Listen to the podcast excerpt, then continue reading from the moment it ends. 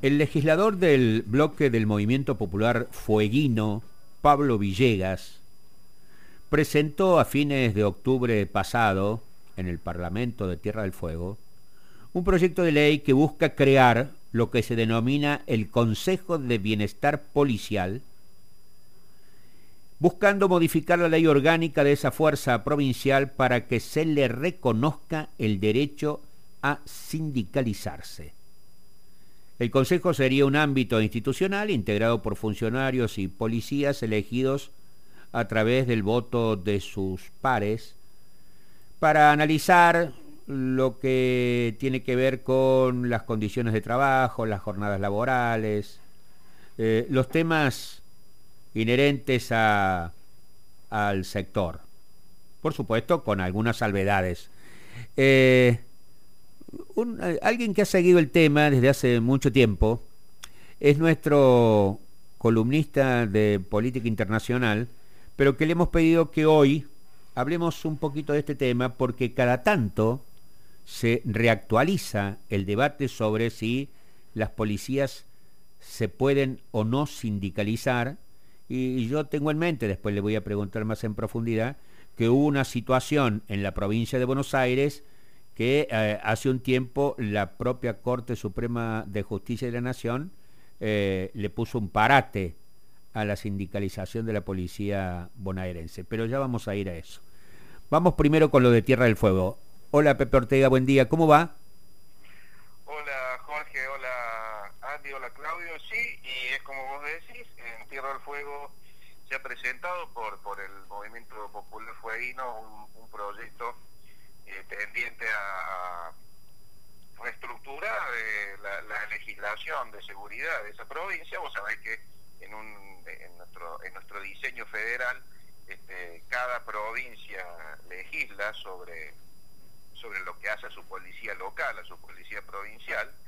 Eh, y el proyecto tiene como tres grandes partes. Por una parte, eh, establece el Consejo de Bienestar Policial al estilo de lo que ya hizo la provincia de Río Negro, por ejemplo, que es una instancia legal en la cual eh, se produce una, digamos así, una cuestión paritaria como podría ser la del derecho laboral tradicional, pero sí una instancia de negociación bilateral, ¿no es cierto?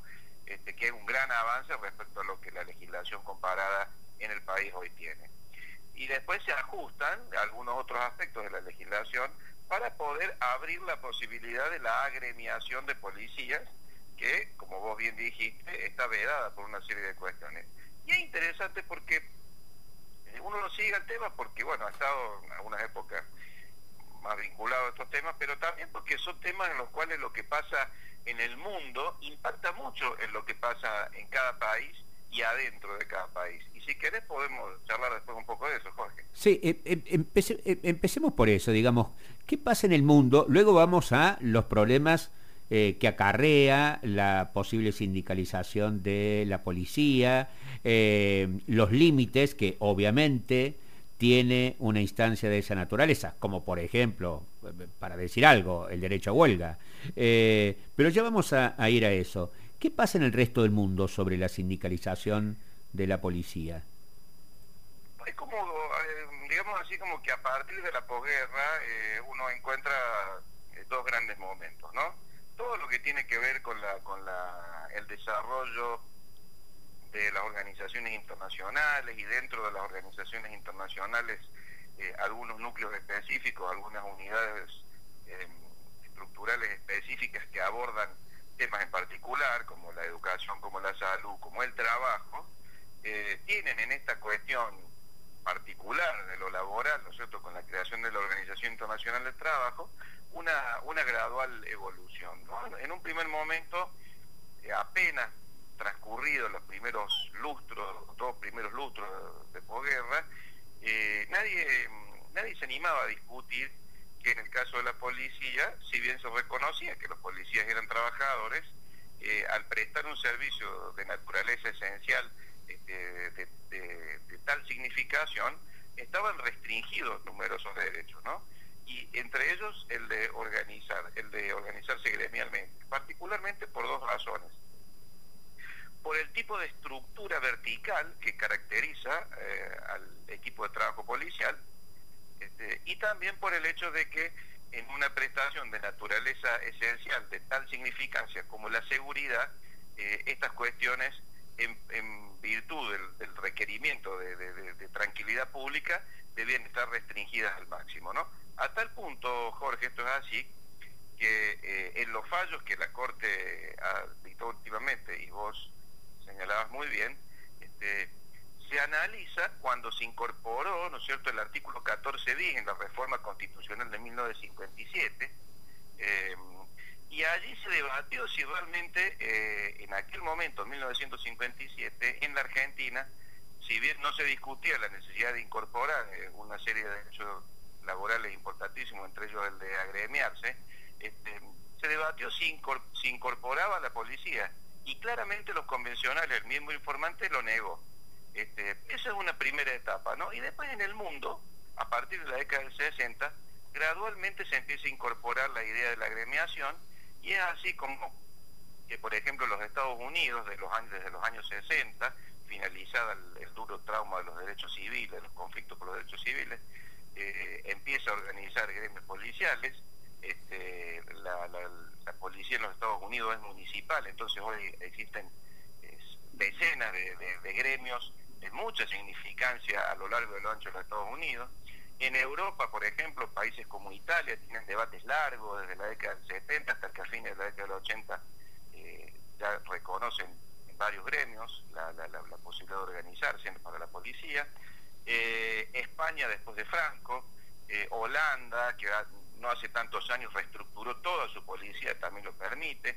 De hecho, hay una, federación de sindicatos de policiales europeos, Jorge, y en América, el caso de Brasil y Uruguay, eh, también los dos, Brasil tiene muchos sindicatos, este, fundamentalmente en torno a la Policía Federal, y Uruguay tiene dos grandes sindicatos, En el caso, eh, en el caso de la Argentina, eh, uno dice, en principio no, no, no tiene que tener sindicalización la policía, pero cada tanto por, la, por esta misma estructura vertical a, la que hacías referencia, eh, o problemas de, eh, de eh, laborales específicos, condiciones de trabajo específicas, o problemas salariales. bueno, no hace mucho tiempo, el año pasado, y todo lo que ha eh, traído aparejada esa situación, el levantamiento eh, de parte de la policía bonaerense, hasta rodearon eh, la residencia presidencial en Olivos. Esto hizo de que para que les aumentaran los sueldos y mejor equipamiento a la policía bonaerense y no tenía fondos el gobierno de Kisilov, gobernador de la provincia de Buenos Aires, le sacaron un punto de coparticipación a la reta en la ciudad autónoma de Buenos Aires y eso terminó de romper el vínculo entre el presidente Fernández y Rodríguez Larreta. Bueno, esas situaciones se dan y, negarlas da la impresión que no llevan a buen puerto. Sí, em, en realidad eh, hace ya varios años que vienen sucediendo en distintas provincias eh, también eh, por fuerzas federales. ¿Te acordás, Jorge? Hace ya unos 10 años un conflicto muy grande eh, de prefectura y gendarmería, que, con este caso fuerzas federales, ¿no es cierto? Fuerzas de naturaleza federal. Sí, señor. Y, y, también esta cuestión que vos, que vos estás comentando, son parte de una serie de antecedentes que en paralelo también procuran canalizarse a través de organizaciones que eh, han pretendido este, justificar su, legitimidad y su legalidad eh, y que este, ello ha merecido, eh, digamos, el inicio de, trámites judiciales que han terminado en la Corte. y lo que la Corte, digamos, para no hacerlo tan largo y tan técnico, lo que la Corte ha dicho, sobre todo en dos fallos, ¿no? El fallo de la provincia de Buenos Aires del año 2017, eh, el fallo del sindicato este provincial de Buenos Aires, CIPOBA, y un fallo un poco más reciente iniciado por una gente de Córdoba vinculada a la, Servicio Penitenciario de Córdoba, Sandra Rearte, eh, lo que ha dicho la, Corte es que lo que juega acá es qué interpretación hizo en primer lugar cada país del marco internacional. Este, cuando, los, cuando los distintos países interpretaron las reglas de la OIT eh, en el sentido de poder, eh, digamos, admitir la posibilidad de, agremiar a la, policía, se da un debate internacional. ¿Por qué? Porque muchos países adherían a esas reglas sin reserva alguna en este sentido y otras, como lo hizo la República Argentina, adherían con reservas, ¿no? Y en el, en el, en el decurso de, de, esa, de esas adhesiones también tenemos muchos otros tratados de derechos humanos que garantizan la posibilidad de la, de la agremiación a cualquier ciudadano, incluidos los policías. Entonces, en estos fallos eh, que estamos analizando son tan interesantes las posiciones de la mayoría que se fue tomando, que en definitiva en los dos casos negó este, el derecho a la agremiación, como las disidencias. Entonces, eh, las dos mayorías, eh, en los dos votos de mayoría, uno advierte una evolución entre el caso de la provincia de Buenos Aires y el de, el de los este, y el de Rearte, ¿no? El de Córdoba. ¿Por qué? Porque en el segundo eh, la Corte toma sobre todo de la, minoría del, voto de Maqueda, del primer fallo, em, algunas reglas muy claras, ¿no? Porque una cosa es interpretar el, artículo 14 bis de la Constitución en el año 1957 y otra cosa en el año 2021 con todo un cúmulo de experiencias este, comparadas que, que permiten determinar que la agremiación policial funciona y además con nuevos tratados de derechos humanos que actualizan la manera de leer el derecho.